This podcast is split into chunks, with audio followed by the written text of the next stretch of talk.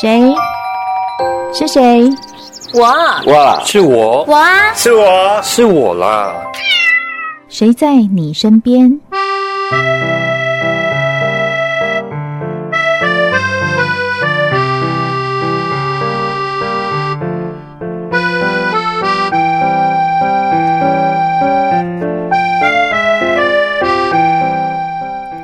众朋友您好，欢迎收听今天的《谁在你身边》，我是梦萍。今天我们要来很有气质、很有文学一点，要来介绍一本新出的小说。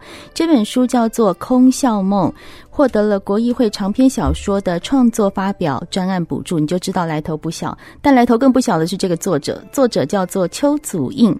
他自己的介绍呢，叫做文字农夫，三个孩子的爹，特别强调他三个孩子，显示他有多骄傲。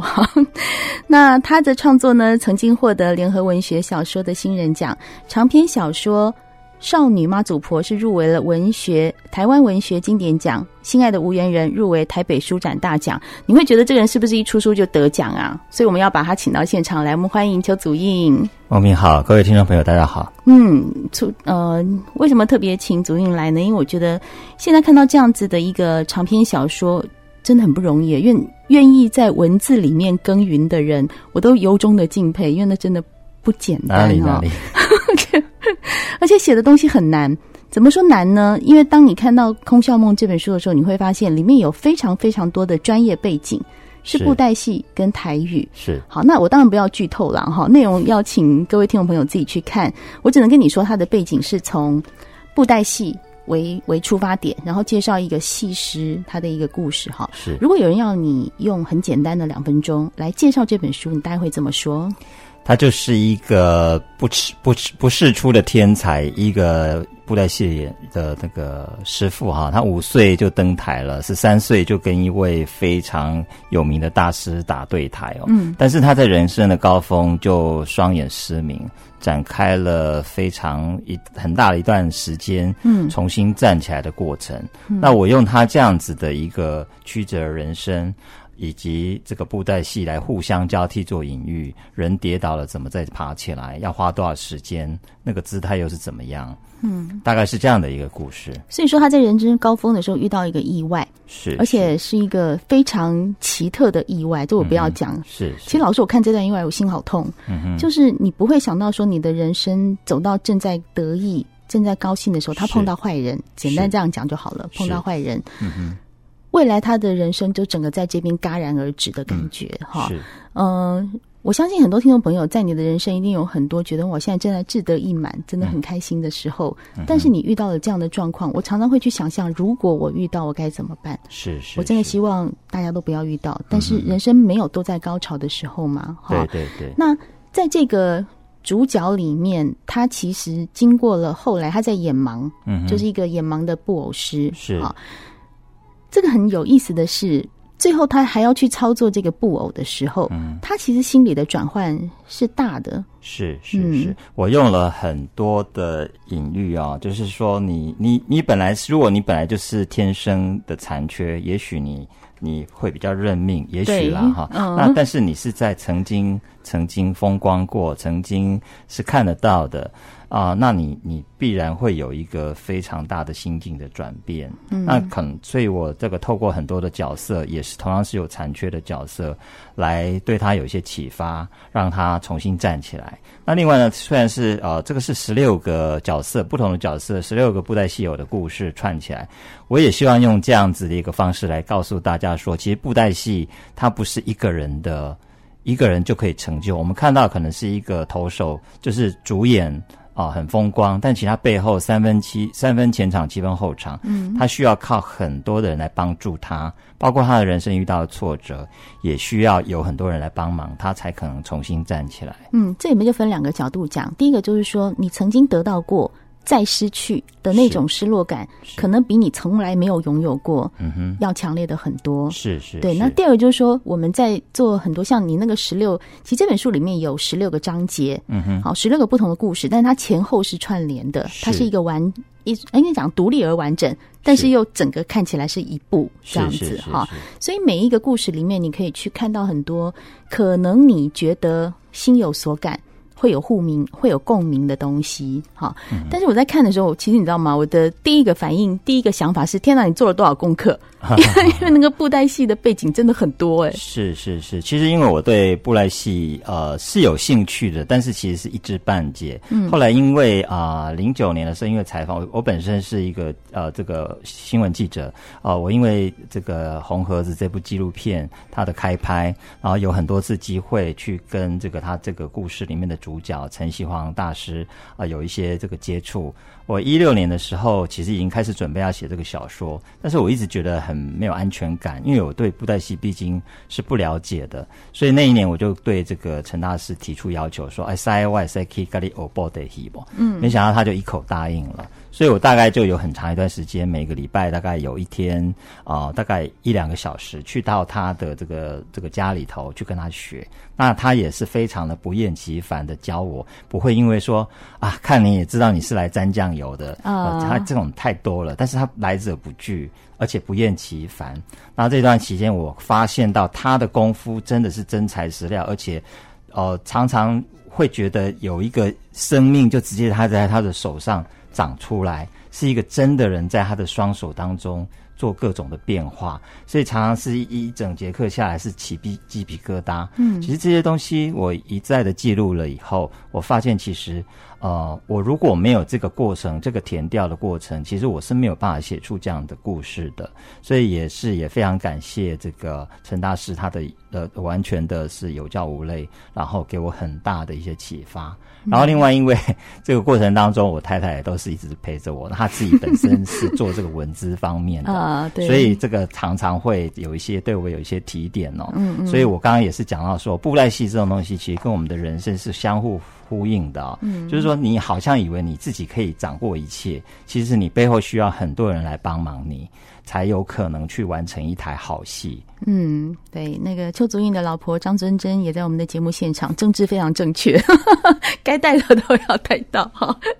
其实今天会请到邱祖印来我们的现场，他我跟他有另外一层关系，不只是今天的主持人跟来宾。他跟张真真都是我的大学同学，大家都知道福大中文真的是还蛮厉害的。今天节目中，我们邀请的是《空笑梦》的作者邱主印来跟我们谈一谈他出这一本书啊，中间的一个历程。其实我真的很佩服，是要花二零一六年开始做功课做到现在，然后出了这本非常非常有内涵的书。休息一下，再回到我们的节目现场。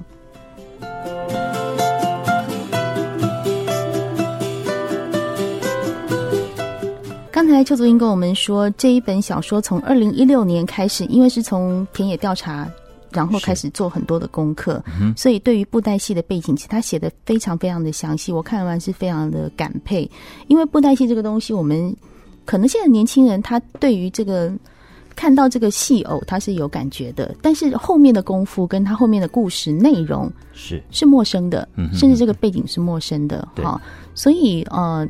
你在当初写这个书的时候，是有什么样的感情吗？或者是你对布袋戏本来就挺喜欢的？我本来对布袋戏其实就啊蛮喜欢的。我、我不瞒您说，我记得我的年代是史艳文。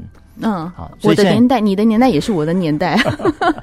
现在的年轻人可能是霹雳啊，我的玩具箱里头都还有实验文那个塑胶布袋戏。到现在啊？呃，嗯，当然没有了。嗯、我说我小时候，我印象中都还有那个布袋戏，所以可见那个是对台湾有很大的影响。它是台湾人的记忆的一部分，它也的确是台湾在台湾很独特的存在。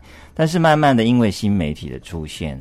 大家其实呃，这个会分心，就是对这样的一个传统技艺，慢慢的其实是失去耐心，甚至遗忘了。可是就是在这个过程当中，呃，其实越挖我我会越发现说，布袋戏的东西其实跟台湾人的生活非常的紧密，因为就是不管是战前战后，台湾人其实有很多的拜拜，每一次拜拜就是请戏谢神，哎，对对对，其实就是会请。要么就是歌仔戏，要么就是布袋戏。对，对对，我们上哦哦输出了以后，还为了这个，我们有回去那个湖北老家去还愿。我们呃试着请了一台布袋戏，去感受一下布袋戏跟民间的那个的关系啊、嗯呃。其实那感觉很独特，因为当那个那个偶师那个啊是布袋戏师傅开始要介呃那个要演戏之前会，会会介绍这个请戏的人的，祝福他们全家的这个平安怎么样的，有一。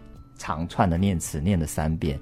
那时候就会感觉到这样子的一个仪式，也许在一百年前也还是这个样子。嗯，一百年来一直都是这样，它跟民间的生活是息息相关的。嗯，对。那但是现我们刚刚提到说。小时候这个请平安戏是蛮多的，是现在好像比较少了。是，其实也有，也还是有，还是有。对，但是可能请的就会有各种的类型，比如说，意思是说布袋戏的比较少了，比较少，而且它也经过了很大的演变。就是可能早期在一百年前比较红的是南管布袋戏，后来慢慢被北管布袋戏取代了。中间我书中写到一个很大的关键，日本中日大战争的时候，有八年台湾人是不能演布袋戏的，嗯，所以那里那个时候产生了一些改变。这个布袋戏的人为了要生存，然后民间为了。没有戏可以看，不像现在打开电视就有娱乐，对对对对，所以非常台湾人就是这么的天真，这么的直直朴，知道啊？我们没有戏看怎么办？所以去这个中间有去跟日本做一些请求，然后所以有一个折中的方式，但演的可能讲的是日语，哦、然后穿的是日本服装，演的是日本故事。对，嗯、那接下来战后之后，可能也有一些语言政策的影响，但是布袋戏人都是非常的坚持的，都有一些人想要让这个戏。去做一些转变，不管是让它变得更好，还是形式上的转变，希望能够让它一直持续下去，所以才有后来的金光戏、电视布袋戏，一直到现在的霹雳的这样的一个转变。所以，如果整个这样看下来，会发现布袋戏它其实是一直存在的，我们的生活当中，嗯、而且它。是一直与时俱进，希望能够跟我们的生活在一起。我觉得光是从这一点会觉得其实蛮感动的。布莱希其实呃，他并没有被遗忘，只是用另外一种式形式啊、去继续生存下去。嗯，所以看这本《空笑梦》的时候，其实你也可以感觉到那个。刚刚祖印讲的这一连串的变化，其实在这十六个故事里面，你都慢慢可以找到一些蛛丝马迹，去抽到说哦，当时是怎么样，当时是怎么样。是，但是里面还有一个，我觉得自己看了都会觉得有点吃力的地方，嗯，是台语，是，因为你用文字来写它。好，举例说。哎，这个我要念还念不出来耶，哭狗吗？不清楚啊，不洗面皮。这个要告要要告，唔惊车，就是肚子饿的狗不怕不怕人家拿棍子来打它。对，妖怪不秀饼皮，妖怪不秀饼皮，这个我还可以理解。贪吃鬼不要脸，对对对。但是这个前面这一句啊，你再念一次好不好？要告唔惊车，要告唔惊车，是这一句我就真的比较。比较少听到了，对对对对对对。你你你这么大量的这个台语东西是哪里来的啊？呃，其实就是有时候我我我会有一些这个啊，加入一些台语社团，或者身边有一些很精通台语的朋友，比如像这个郑胜聪老师，或者那个林沉默诗人，台语诗人。我时不时都会跟他们求教，所以这个部分，因为我觉得这是台语之美，不管是雅或俗。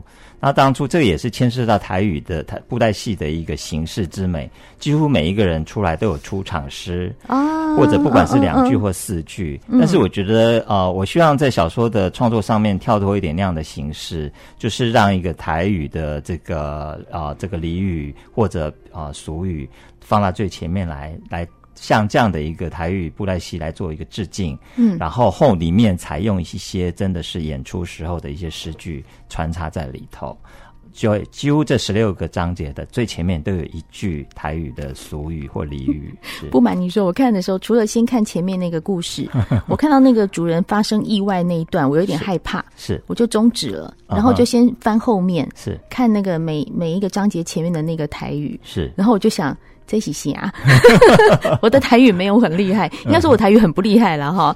所以呢，我就想说先缓一下心情，我就去看那个台语，我就发现哇，好好深奥哦，它不是。我平常听得到跟理解的。的台语是是是，嗯，但是因为我觉得这个台语的语言之美其实是值得被推广的，嗯，而且它很多东西呃，可能是我们不熟悉，但其实民间有很多人持续在讲。其实我到今天，其实尤其现在网络之变，其实今天还可以看到很多其实让我觉得非常赞叹的一些语言。我觉得其实呃，如果我们自己会说，其实是值得值得一说再说。我觉得这个是蛮棒的一件事情。你知道我都想学吗？嗯哼，对，因为为其实大家如果你不懂台语也没有关系，因为竹印在那个书的前面都有注解，是他都有告诉你这是什么玩意儿。好，你就再大概去查一下那个音大概怎么念，你大概可以念出来。那如果你也喜欢文字的，你会更感觉说。这个真的很厉害耶！就是几个字，什么“不修边呸”，我还是不怎么会念。不修边呸，你就这念的很准了啦。我很努力，好吗？好，你就会从这几个字里面，我们如果要用一个很长串的话来解释，但它只是两句话，就把它讲完了。这就是台语很厉害的地方。嗯、所以当我看这个前面的时候，我觉得哎，好好玩哦，嗯、就是觉得哦。我只要看注解，然后看你写的那个，因为它其实不只是注解，它还有写那个意思在里面，所以你就会觉得说，哦，原来这个东西在看布袋戏的时候有。那你可能听的时候，你看他演的时候你就跳过了，嗯，但是你可以再从书里面看到说，原来他在讲这个，是。讲这个意思，是。所以你在做这本书的时候，除了调查布袋戏的背景，嗯、台语的这些东西，是不是也要花很多时间去了解？要要要需要两个哪一页花的比较多？呃，其实还是布袋戏比较多，嗯，但是台语的部分有一个好玩的部分，就是说我自己其实是有有心想要自己能够。也能够进阶啦，不要只是说、嗯、啊就这样沟通而已。嗯、如果我们偶尔呃讲一句这样子的，跟我们平常可能用中文在说话讲一些成语已经很厉害的，嗯，可是这些啊深藏在民间的这些语言之美，其实是蛮值得拿出来推广的。嗯，这十六个里面有没有哪一句是你最喜欢或最想跟听众分享的？呃，好，我我觉得有一个东西，呃，还蛮符合这个。这个其实有很多东西跟华语是有点互相，对，比如说在讲到乞丐诗的时候，有第一句是“昼夜那有情，讲嘛都不会灵”，这个其实是有点像这个做戏的，如果有情啊、哦，你家里拜的那个祖先就不灵，这有点有点像是另外一就不灵哦。对，其实这个是有点像以前我们在讲戏子无情，婊子无义的另外一个说法。你个公鸡拜好不？哎。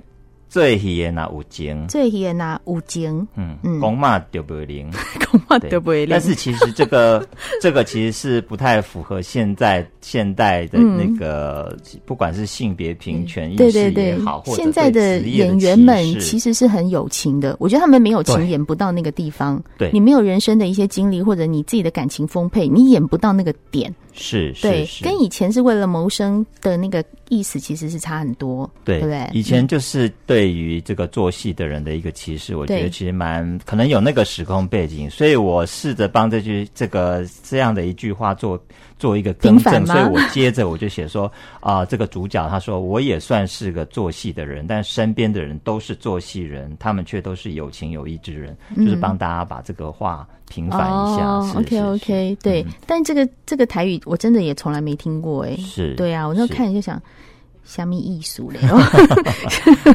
想很久，对，好，是是，是，所以其实我们对于小说创作有一个好奇，就是说，当你在创作的过程写到这些人的时候，你会不会情感投射进去以后无法自拔？其实，其实。不会啦，嗯，但是多少会有一些自己，我我觉得比应该反过来说，就是自己常我我常常觉得你年纪如果没有到，或者你没有历历经哪些事情啊，其实你的小说可能就不会写到位，嗯，嗯，可能我我我如果早五年或十年，我没有办法写出这样的小说。你这样讲没有没有说服力啊？因为你是得到联合文学小说的新人奖哎，那时候你还很年轻哎。呃，比如说，嗯，我觉得我自己是一个比较比较没有办法拿定主意的人，所以呢，身边的比如像我的太太或者我的妈妈，他们的个性上的果断或者帮我做的一些这个，我觉得其实我就会有会投诉投射在这个书里头。我觉得这也许就是一个人生的历练。嗯、那。身边的一些人的故事，也许可以有一些灵感。嗯，可是我如果要写的更有血有肉，其实通常都还是需要自己有一个将心比心的方式去揣摩，嗯，会比较能够跟这个书里头的情感会比较能够出现。那其实这个书写了快五年，我其实给自己一个要求，我其实都是希望我自己的书写完，自己看过，眼眶至少要能够红红的。但因为那五年过去，一直都没有红。后来呢，呃，终于到呃马考五昂啊，嗯、所以我觉得大概可以出手了。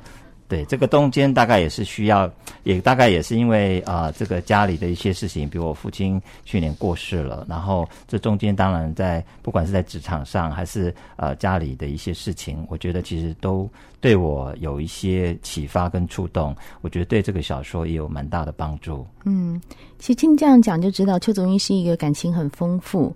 然后呢，生活历练让他能够有很多的滋养，所以才能够慢慢写出这样的书，而且自我要求很高。你看你写的书都隔很久哎，是，嗯，对啊，就是中间没有办法写快，对，真的没办法写。所以中间靠这个可能就会饿死了。文学人我们都懂，因为要靠文学靠写字。其实我们念中文系，我爸那时候也说，你靠这个会饿死。大家都觉得摇笔杆的人赚不了钱，嗯，但是我们赚的并不是那个。实质上的金钱的意义，没错，是人生上我们可以留一些什么下来，然后让看到的读者他也有感动或分享。就像你写的这个《空笑梦》，其实。在现在这个布袋戏不像我们小时候那么热门的时候，他这时候被出书，嗯，我相信有很多人看到以后会有勾起一些回忆，是说，哎呦，原来我们小时候布袋戏现在还是有人在看的，没错。那对年轻人来说，我其实也相信，他们如果看到这样的东西，会去想了解，因为他们不是没有接触到布袋戏，嗯，只是没有很深入的接触，是对。那或许看了以后，他们会觉得，哦，原来台湾有一个这么传统美好的记忆在，再去多了解一点。我相信。这个如果有人跟你讲这样的事情，你会觉得很有回馈。没错，没错，没错。嗯、对，现在其实跟人家谈起布袋戏，觉得哦会蛮激动的。我会觉得其实哎、嗯，竟然有人还对这个有兴趣。对，但是就是说啊、呃，他们自己也会有不同的回馈，他们自己的感受看到可能跟我们又不一样。其实中间就会有很多的火花出现。嗯、对呀、啊，就像我就想很努力的想要把那个台语给学起来，那可能有朋友是对于那个哦。他是特别有感情的，嗯、是，所以每个人的想法回馈不同，但我相信，不管是哪一种，对邱祖云来说，都是成就这本书出书的一个目的。今天很谢谢邱祖云到我们的节目现场介绍这一本非常有内容的书《空啸梦》，谢谢您，谢谢梦萍，谢谢您收听今天的《谁在你身边》，我是梦萍，我们下次见喽。